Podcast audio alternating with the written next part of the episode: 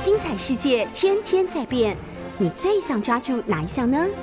跟着我们不出门也能探索天下事，欢迎收听《世界一把抓》。Hello，各位好朋友，大家好，欢迎收听 News 九八九八新闻台。现在收听的节目是《世界一把抓》，我是于北辰。我们同时在 YouTube 的九八新闻台开直播，也欢迎大家收听哦。下个礼拜就过年了哈，很快，真的，一年复一年，日复一日，真的过得很快。呃，日子过去，随着日子的累积堆叠，我们的民主、我们的法治要更进步，这才不枉费了呃我们长久以来做各种地方自治、各做的各种的选举啊、每几乎每两年就投一次票，这才是我们期待的一个清廉而有效率的政府。哇，最近哈，呃，因为年底哈，呃，虽然说疫情一直在升温，这个 Omicron 不断的升温，像很多的餐厅，呃，它的用餐内用都已经做了一些限制跟调整，可能都减半了，或者是隔板要隔成一个一个九宫格一样的，没有办法呃像之前的那么样的开放，所以说很多餐厅的尾牙也做了调整。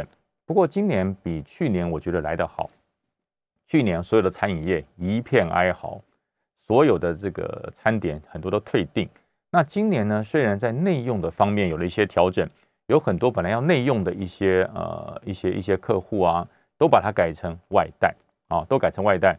呃，我有一个朋友，他们公司的尾牙本来要席开一百桌，那么因为呃疫情的提升嘛，疫情疫情整个升温了，所以他就把这一百桌变成一百包，哎，送到各部门哦，把这一桌一桌包成一包一包的送到各部门，然后各部门。就小群多入哦，不要群聚，不要一次一百桌聚在一起吃哦，可能就一个部门一桌或两桌，然后人家做隔板做防疫也好做，就用这种方式，所以造呃餐厅的业者他的损失也相对的减少，甚至有些餐厅业者他的这个销售的记录还不错哈，你可以过个好年。那么还是有一件事情跟尾牙跟年终都有关的，就是酒驾啊。我记得我在节目里面已经强调过好几次，酒驾。呃，是针对人性哦。那有些人性不受控的时候，就要用科技来控制。所以我曾经讲过，说可以把酒驾锁装在呃驾驶座上。如果呃你有酒驾，你有喝酒，上了车之后，你就不能发动车辆哦。呃，我有朋友有一辆电动车哈，他就跟我说，他说我们那部电动车很厉害。我说如何厉害？我上了车之后，如果我没有绑安全带，或是乘客没有绑安全带，对不起，车子不能发动。哇，我说这太太帅了。我说，如果这个变成这个安全安全的这个驾驶变成了酒驾锁，那该有多好？哎，油盐在耳，哎，真的这么做了。呃，最近在立法院单独通过了一个法律，有关于酒驾刑责加重的这个法则，我觉得太棒了哈。呃，从今年的一月呃通过之后哈，最快应该是在哎可能就开始实施喽，公告就开始实施了。这个里面的我跟大家讲一下酒驾的法则哈，如果有有这个酒驾记录的人，你真的要小心了哈。这是在呃前天三读通过的一个有关于酒驾加重刑罚的法则。我先讲酒驾哈，原来的条文是呃，如果酒驾没有肇事，只是你被被查获、被捕获，就是吹那个酒驾的那个测那个那个测试剂，你一吹超过零点二五毫克哦，那你以前的旧的方式就是旧的这个法律，两年以下有期徒刑，并科罚金二十万以下的罚金，这是旧的哈，这是旧的，就是两年以下。那通常都不会被抓去关呐，因为两年以下可以判缓刑嘛，哈，然后或者是罚二十万的罚金。可是注意喽，新的不一样喽。三读通过，在前天三读通过的酒驾，如果你是酒驾没有肇事，然后呢，你的这个酒精测测的这个测试值是在零点二五毫克啊，三年以下哦，三年哦，增加了一年，大家不要认为说这增加一年什么了不起，增加一年要被关哦。啊，增加一年，三年以下你是会被关的。然后并科罚金变成三十万以下的罚金，哈，不要跟自己的荷包过不去，也不要跟自己的自由过不去。所以千万千万，在呃春节年底的时候，大家有很多尾牙、很多餐叙的时候，切记不要酒驾，哈，千万不要酒驾。呃，那还说那那那那还有什么？哦，还有，我告诉大家，不但不要酒驾，如果你坐朋友开车，你知道他酒驾，而你坐他的车，哦，也有罚则哈。以前的罚则啊，就是说你你知道朋友酒驾，你还坐他的车，那那是玩命啊！你你玩命，你的身体生呃生命自己不顾就算了，也伤害到别人的生命。所以以前你搭酒驾的人开的车，以前就是罚六百块到三千块，哎，好像嗯没有很严重。现在啊，如果你搭人酒驾的车，他没有肇事，他没有没有闯祸哈，只是被警察临检啊查获，所有同车的成员，新法三读通过，六千到一万五千块以上，就你只要坐的那个人他是酒驾的人开的车，然后你全车的成员，如果这台车被警察拦检查获超过零点二五毫克，所有的成员。罚六千到一万五啊！那年终奖金大家如果多了拿去做善事，不要这种捐法哈。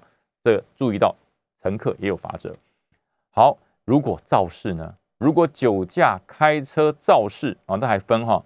如果把这个行人给撞到往生了哈，你把人家撞去天国了，那这个酒驾肇事以前的罚则是什么？以前的罚则，如果你把人家撞到天国去了啊，三年到十年以下有期徒刑啊。那现在三读通过之后，肇事你把人家撞到天国去了，三年以上十年以下的有期徒刑，而且要两百万元以下的罚金啊，罚两百万啊，酒驾，而且大家听到哦酒驾撞死人，保险公司不赔哦。所有的保险公司，不管你保什么保险，都有所谓的免责条款，就是如果你是酒驾或者是毒驾，你撞把人家撞到天国去了，对不起，保险公司不赔，你自己赔啊，罚则你要自己赔。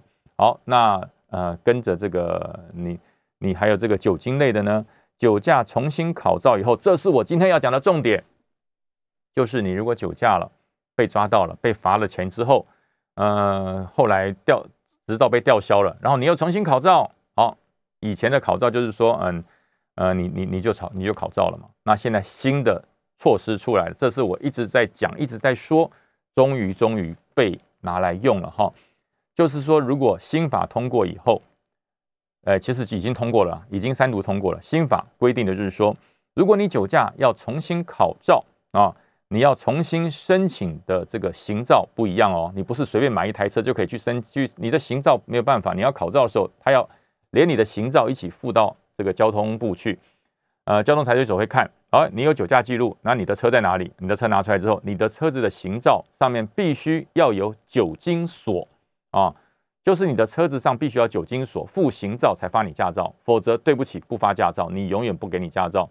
你的车上必须要有酒精锁，如果你呃不付酒精锁的行照，对不起，你的你没有驾照啊。然后你开车的时候，你被警察临检，如果你说啊，我申请的驾照是拿的有酒精锁的车辆去申请的，可是当我开车被警察临检到，就算你没有喝酒，就算你没有喝酒，你被警察临检到，他一查一输入一看，哦，你有酒驾记录。哎，你的行照借我看一下，行照一看没有酒精锁，对不起，当场罚一万两千块啊！当场罚一万两千块，也就是说，你曾经有酒驾记录的人，你的驾照被吊销，你要重新考驾照，你以后开的车必须强制安装酒精锁。什么叫酒精锁？就是我在节目里面不断的呼吁，就是说，如果你上车啊，你没有经过呃测试啊酒精的浓度的测试，你的车子是不能发动的啊。你必须要呼吹一下啊，你的酒精浓度是零，你的车子才可以发动啊，否则的话，你想开车都不行，你是不能开车的啊。所以我觉得这一点是今年度三读通过，我觉得有关于酒驾防治，我觉得刑责加重，我觉得那是必然的。但是这个酒精锁对于酒驾的累犯强制安装，我告诉你，这是太棒，这太棒了啊！我觉得有一些事情，呃，我们我们讲嘛，呃，有道德，人的最高的标准叫道德啊。这酒驾不道德哈，酒驾会把人家撞到家破人亡，是非常不道德的事。所以呢，不要酒驾，那是道德啊。那那这个在呃符合道德要求标准，大家是不会刻意去酒驾。但是你你你道德约束力不够。你觉得说没有关系啦，啊，开一下不会怎样啦，这路上又没人，我就酒驾开一下就回家了，哎，这就是道德约束力不够。这时候人家就跟你讲说，哦，举头三尺有神明哦，三太子在看哦，妈祖在看哦，基督耶稣在看你哦。如果你酒驾的话，神明会处分你哦，啊，这是用宗教的方式。那如果用宗教的方式都没有办法约束你，哎呀，妈祖、基督。哦，关老爷，我开的车子都跑两百公里的，那关老爷追不上。这连宗教都不能约束你的时候怎么办啊？只有用法律跟科技啊，用法律跟科技，法律加重刑责，重判啊，十年啊，然后罚两百万，这还不够怎么办？就要用科技。你只要是酒驾的累犯，你以后所开的车，对不起，特殊车辆必须要有所有的酒精锁。你没有酒精锁，不能开车。我觉得这点太棒啊！希望这条法律通过之后，所有哈你想要酒驾的朋友，或是你曾经酒驾过的朋友，真的真的哈，呃，当宗教、道德、法律都约束不了你的时候，只好运用科技啊。那这点，我觉得这不是歧视条款，这是真正的。具体运用科技来防治酒驾的条款，我我觉得太棒了哈。那非常非常这个高兴，立法院这次终于把这个酒驾刑责加重，还有配合科技来防治酒驾的因素全部加入了这个防治酒驾条例。我希望说，呃，以后真的可以将酒驾大幅的降低，因为每次看到因为酒驾。呃，把人家撞到天堂去，让人家家里面不好过年，或者是让人家顿失家里面的经济支柱。每每看到这个事情，我我都觉得非常的痛心哈。所以这点是太好了啊！这个立法院终于干了一件好事了啊！终于把这个酒驾纳入科技加重刑法，能够希望能够降低酒驾的一个状况啊。呃，另外还有一个，今天各大报除了疫情之外。就是针对疫情啊，有一些餐厅的用餐有限制啊，然后本土又增加了四十六个哈，这些大家比较感到呃要要提高防疫警觉哈，疫情并没有过去，很多人说我要跟疫我要跟这个病毒共存呐，这病毒未来会跟流感一样，对，未来会，可是现在并没有哈，现在并没有，所以现在还是呃政府开始呼吁大家去追加剂打第三剂的疫苗啊，我我我去打了哈，我去打了，我前面两剂都是打 A Z。呃，第三季不能打 A Z 了，因为好像第三季打 A Z，按照这个这个这个指挥中心说也没什么效，所以我第三季就去打了 B N T 哦，所以所以我是 A A 加 B 哈，A A 加 B，B N T 打下去有没有感觉？有，好痛，哎，对，就是它奇怪，不知道为什么，它打完之后比 A Z 痛哦，比 A Z 痛，大概就是手臂痛两天，然后就就没事了，就好了哈。所以呃，这个我们神农尝百草，我我亲自去打了，跟大家分享，没怎样哦，真的没怎样。很多人说啊，不敢打第三剂，呃，这样第三剂会不会怎么样？我我我觉得，呃，我们相信，我们相信这个学者嘛，相信学者专家，既然都叫我们打了，我们就去打。那这样子降低大家变成重症的一个状况，也不是很好嘛，哈。那健康是自己的，别人抢不走。那另外有关于说，呃，如何跟病毒共存？病毒共存要必须全球的人类大家都具备了一定的防护能力，对于这个新冠病毒，不管它怎么变种。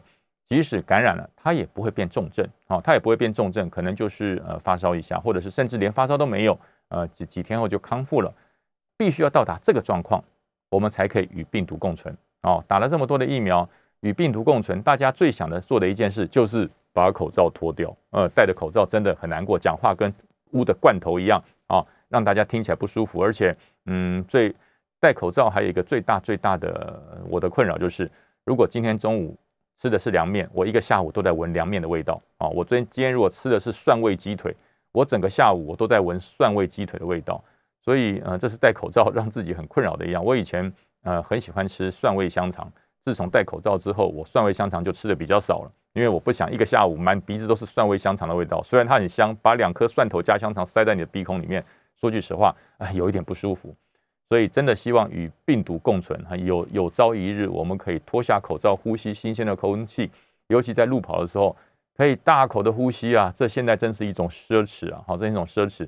所以大家，我觉得配合配合这个政府的防疫作为，该做预防注射的就去注射。呃，我我觉得只要大家呃能够按照规定，呃依循这个专家的指示哈，我相信有那么一天，真的可以跟病毒共存。大家。大口呼吸新鲜空气的时间，哈，总会有那么一天会来临。可是大家如果不配合，都不去打预防针，心里想没事啦，这个船过水无痕，等到太阳出来了，就就不会那么冷了。对，等到太阳出来之前，你必须要活下去，你必须要坚强的坚忍下去才行。所以，呃，疫苗的状况还是希望大家去按规定来注射。另外，还有一则新闻，我看了以后，心中啊真的是百感交集哈，就是嗯。又有议员，呃，诈领助理费，然后又被起诉了。而且这次的议员还不是一般的议员，是高雄市议会的议长啊，议长曾丽燕曾议长诈领这个议员议员助理的这个助理费又被起诉了。我我大家如果没有没不不会觉得很陌生的话，好像一年之内好几个议员都会诈领助理费。助理费为什么要去诈领呢？议员没有薪水吗？议员难道真的这么缺钱吗？为什么议员要去诈领这些助理费？呃，我相信这些议员对于助理费的诈领，应该都不是放到自己的口袋，因为真的呃没有钱选不起议员，这这是台湾的通通，这大家都了解哈。如果你要选举，你没有钱选不起举的哈，没有办法选举，呃，光是立一个招牌啊，那选议员你要立招牌嘛，立个招牌插一个旗子。啊，一个招牌，你光是租那个地方，一个月可能就要五千到一万，再立上个牌子，那距离选举十个月，那光是那一面牌子，一个月就十，就这十，呃，一年下来就十几万。然后你还要做一些小卫生纸，虽然卫生纸一片然后才才十块钱，可是如果你发一万份呢？啊，如果发一万份呢？如果你发这个这个这个两万份呢？啊，那那个旗子啊，插那个旗子一插，然后还要请人家帮你助选，一一一场选举选下来，一个议员。我曾经问过哈，呃，有很省的啊，有非常省的议员，有的议员省下来，呃，大概一场选举下来，他只花不到二十万，有啊，有有这种议员，但不多啊，不多。呃，台北有一位啊，议员就说他是完全靠空战选上的啊，这个瓜吉啊，邱威杰邱议员，哦，我就很佩服他，我觉得这是对的啊。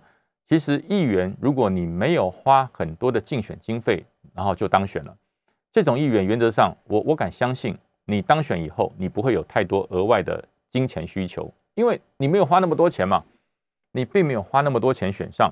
你在选举的时候，你可能只花了五万块、六万块啊、十万块，你就选上了议员。那当你到了议会报道、报告、报道之后，哈，你会很专注的对于市政、对于县政来做专注的研究，因为你、你、你没有债务嘛，你没有债务问题嘛。你没有说选举一一场选举选下来，呃，你光是广告费、住呃这些呃这个相关的活动费。你积欠了嗯十十万算少了，积欠百万、两百万、三百万的这个选举经费，那你四年你要怎么还？你靠一个市议员的薪水你要怎么还啊？你靠一个县议员的薪水你要怎么还？所以我觉得呃，台湾助理费常常被诈领的这个问题，我们归结要归结到竞选的时候啊，是不是支出太大？是不是支出太大？是不是入不敷出？呃，另外就是说，因为你的做法是透过跑脱啊，或者是做选民服务，或者说这做这些事情，然后选上的议员，等到你选上以后，你能不去吗？你能不去吗？你的选区里面有这么多这么多的选民，如果你把整个民主政治，你认为是一种代劳政治啊，就是人民需要我帮你做，人民呃有有有拖我帮你跑，人民结婚我包。红铁人民家家里有了这个这个不好的事情，我就包白铁。议员不是财神爷，议员不是财神爷，议员也不能做非法的兼职。所以议员他他只有议员的薪水啊，他的选民服务费也不够啊。所以怎么办呢？所以他就看到了助理费啊，一个议员一个月最多的上限可以包二十四万的助理费。那原则上可以请四到八个人，最多可以请到十二个议员的助理。那每个助理都有一定的额度哈，他每个议员的助理都有一定的这个薪薪资的额度。那至于说，呃，给多给少，议员来决定。可是你不能不能虚报，不能浮报，不能给少报多。呃，那就有很多的议员为了要为了要跑脱嘛，为了要做选民服务嘛，为了要在每一场红白帖的时候都能够呃服务让选民有感，所以呃我就讲嘛，你跑一拖这个红铁的场。你议员不可能包一百块吧？你不可能包一百块吧？你至少要包个五千块嘛，对不对？你按照议员，你要包个五千块，那你一一个礼拜下来不要多啊，不要多，一天一场好了，七一个礼拜七场，那你你要多少钱？一个月下来要多少钱？光是光是红铁，而且议员如果一个礼拜只跑七场，这个议员好像会觉得自己很逊。你一个一个月下来一百场，一百场的红白铁，你不就爆表了吗？你就爆胎了。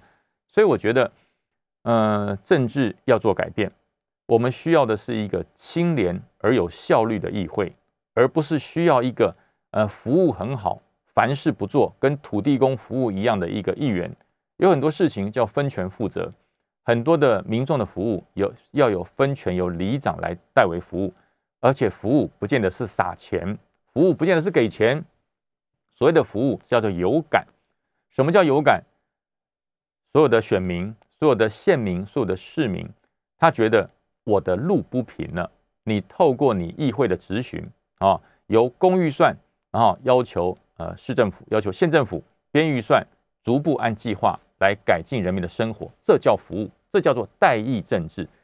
议员、立委啊、县议员，这都是人民的代议的窗口。什么叫代议？人民不可能每个人都跑到市长那个地方去说，报告市长，我要干嘛？我要干嘛？我有什么想法？不是，所以才要议员才要分选区，不同的选区有不同的议员，议员针对你选区人民的心声，把它整理之后，在议会里面代人民发声，这叫代议政治啊。代议政治就是最好的服务哦。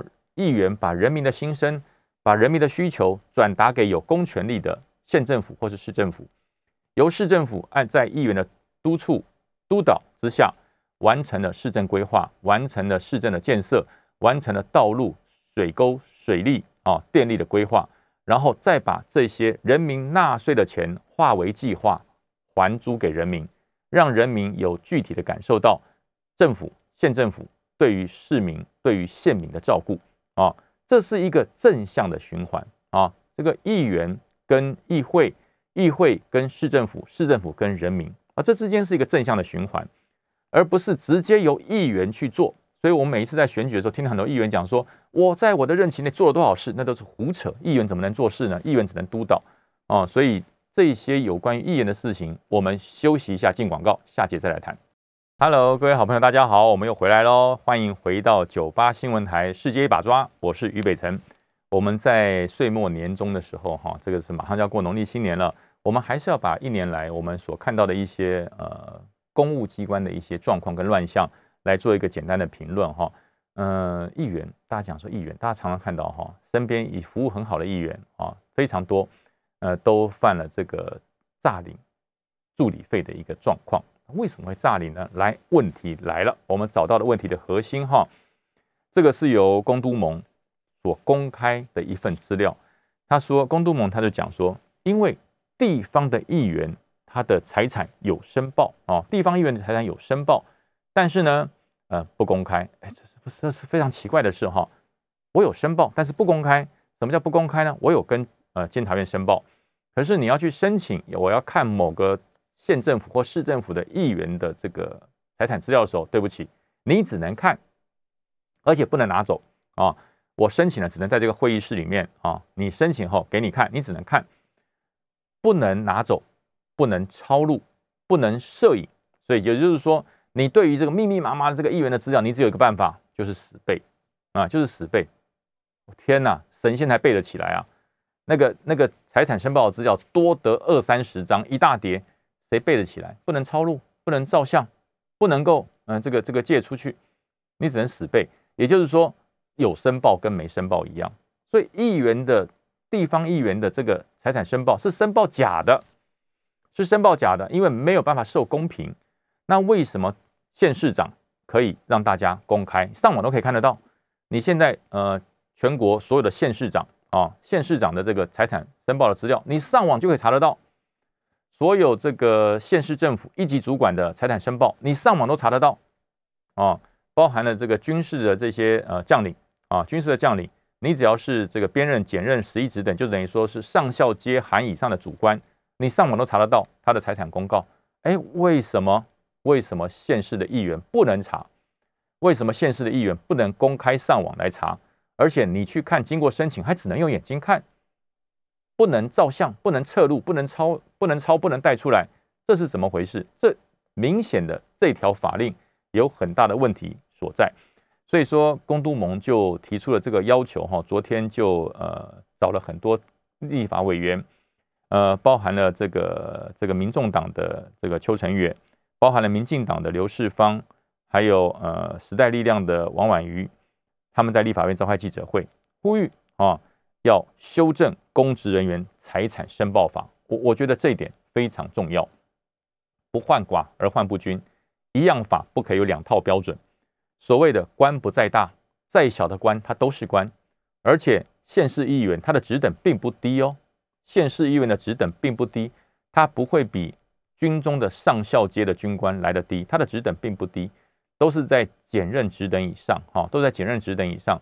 所以我觉得，呃，应该要一视同仁啊。县市议员你要把他的财产，既然已经向监察院申报了，那为什么不公开啊？那不公开的话，这个公平吗？这样有道理吗？人民可以监督吗？我告诉大家，全台有多少个地方政府啊？全台二十二个地方县市，总共有四十四位县长啊。全台湾有四十四位县呃这个议长啊，有四十四位议长。全台湾有四十四个议长，呃，议长、副议长哈。为什么会为为什么二十二个有四十四个？因为有议长跟副议长啊。二十二个县市，议长加副议长就变成四十四个。然后呢，呃，有多少议员？吓死大家！全台湾。台澎金马有九百一十二名议员啊，他们每年支用掉的政府预算十二兆啊，十二兆。这些地方的议员、议长、副议长，他们所支用掉的每年的预算、薪资的预算十二兆啊。那请问这些人该不该受监督？这些公职人员，人民选出来的公职人员，应不应该跟立法委员、还有县市长、还有政府的一级？啊，这个这个一级、二级以上的主管职，就是检任十一职、十职等以上的主管职，都应该要报请监察院的阳光法案，让所有人可以申报。那既然申报，为什么不给大家看？这不是很奇怪吗？既然你都有申报，哈，议员不是没申报，有申报，但是不给不给查、不给下载、不给公开，这是什么道理？这是什么时候酿成了这个奇怪的法律？哦，所以我觉得，呃，这次公都盟联合了在呃。在野党、执政党有多位立法委委员来提出这件事情，说希望啊能够在呃过完年之后开议修法，把这些所有的地方的县市议员、议长、副议长的财产都能够啊让大家可以公开查阅。我觉得这是对的，我觉得这是对的，因为越是地方的选举越应该清廉啊，越是地方的选举越不应该有弊案。呃，这一次其实有很多包含了呃中二选区的补选，包含了最近宜兰县闹得沸沸扬扬的事情啊，最近这个云林县大家也开始有些争议。我觉得要让人民相信政府施政，就是第一个字清廉啊，要清廉，清廉比有效率还重要啊。如果你有效率不清廉，这是零分啊。所以我觉得第一个公职人员做事第一件事要清廉。呃，最近大家对于这个。顾总统、金国先生有很多很多的这个谈论哈，我记得我看过一段影片，是在我在念军校所看的。这个金国先生对这个行政院的院会讲话的时候，他说：“买醋的钱不能拿去买酱油，即使你买的酱油是给大家用的，这也不对。”哎，这那个年代，你想想看，民国七十年代啊，民国七十年代。呃，那个时候是国民党一党独大的时候，那个就是反正国民党政府说什么就什么，蒋总统说的话谁敢忤逆啊？可是那个年代，蒋经国总统他就有这种想法，这叫这个买醋的钱不能买酱油，就叫做公款法用，叫公款法用，不是公款公用。以前早期哈衙门啊公部门，这个越大的部门啊，他们越有个想法，我只要公家的钱没放进口袋。就不叫贪污啊！早期都这样想，我这个钱拿来是请人民吃饭的，我这个钱拿来是照顾选民的，我这个钱拿来是呃去选民那个地方公祭或者是结婚婚丧喜庆所用的，我没有放口袋啊，对不对？这怎么能叫贪污？哎，这是不对的啊！公款法用，该买酱油的钱就买酱油，该买醋的钱就买醋。呃，曾经军中也因为这样办过不少的这个军官。我在当连长的时，呃，当排长的时候，我在担任排长的时候，我们隔壁就有个营长，非常的优秀啊，都不休假，都不休假，礼拜天都不回家，每天留在部队里面戮力从工啊，这个真的是堪称为举光楷模。可是最后他被收押了，被宪兵队，我那一幕我记得很清楚，宪兵队到部队来，把营长铐了手铐，上宪兵车带走。我们就奇怪，这个营长犯了什么错？我们隔壁单位的营长，后来我们的长官就告诉我们。呃，他没有公款法用。你看那个年代哈，我们才小小的中尉排长，我们就奇怪，什么叫公款法用？不是公款公用吗？只要公家的钱不放在口袋里面，就不算犯法。哇，这时候我们的长官啊，我们的辅导长就好好给我们上了一课。他说：“哎呀，你们小军官啊，要搞清楚啊，千万不要进入公款公用的冥想。公款公用是犯法的，要公款法用啊。我说什么叫公款法用呢？他说这位营长很积极，上级交办的任务他绝对达成，不问理由啊。长官只问他什么，他就是没问题，没问题。他的外号就叫做没问题。长官叫他做什么都是没问题。那这次长官希望他把我们战车掩体旁边的这个这个基石石配，那个这个这个级配哈，能够打实夯实，让战车进去的时候车辆不会下陷。那可是买这些级配这些基石要钱呐。那部队中编列的战备整备的预算没有那么多啊，但是他却要在呃一个月之内要把这这四十几辆战车的这个级配基座都要做好，怎么办啊？他想一想，哎呀，我们餐厅。伙食费结余了五十几万啊！我们餐厅伙食费结余了五十几万，这个先拿来用一下，反正都是公家的钱，用在公家的地方，所以他就把伙食费的结余款把它结算出来，去买了石头，去买了水泥，去做车道了啊！去做车道，呃，做完之后，弟兄都觉得说，哎，我们伙食费不是结余很多吗？呃，怎么这个月都没有加菜？哈，生庆生会都没有加菜，就呃就问嘛，就问。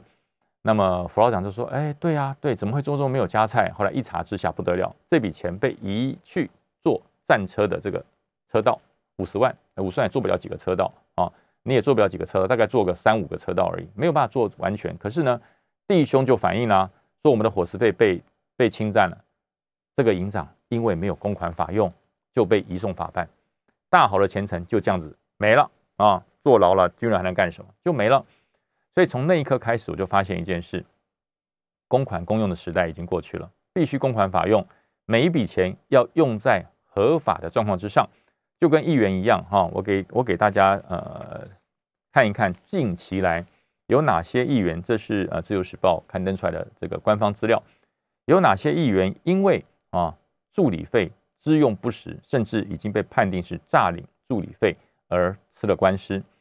新北市的议员啊，王淑慧，这是民进党籍的，呃，他的这个诈领的金额是三百三十五万元啊，哎，判多重？我告诉你，经台北地方法院判刑九年，判刑九年。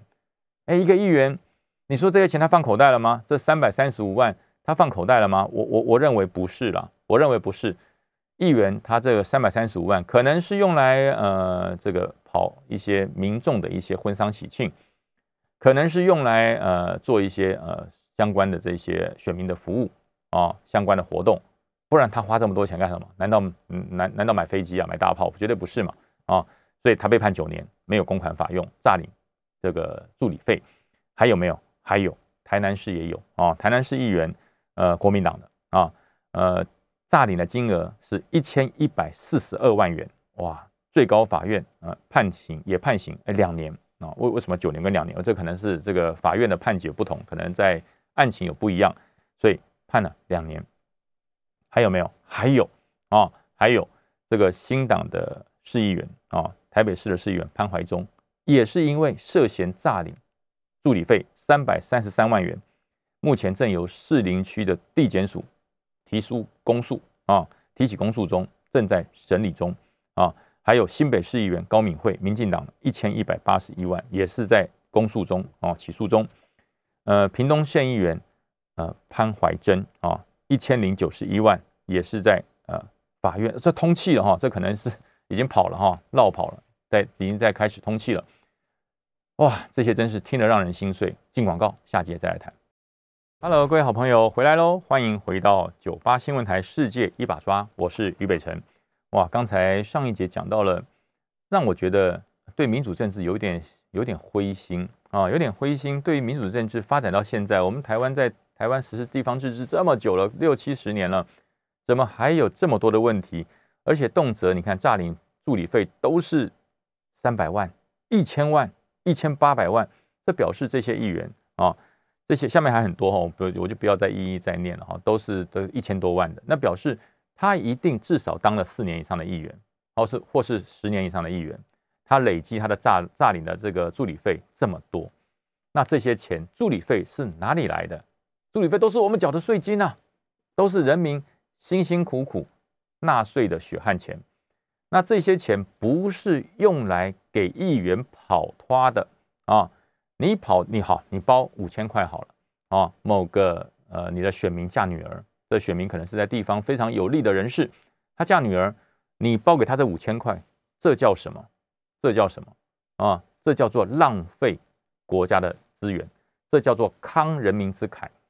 你去包这个助理，你去报这个这个这个红包，你去包这个白帖，你所赚到的名声是你自己的，是某某议员自身的，可是你这个钱却是公家的，你这个钱应该是要用来请助理啊，你交办事项，例如说你有请了五个助理，每个助理对一个局啊，然后针对人民请托的事情，例如说，哎，我家前面的道路很破很烂。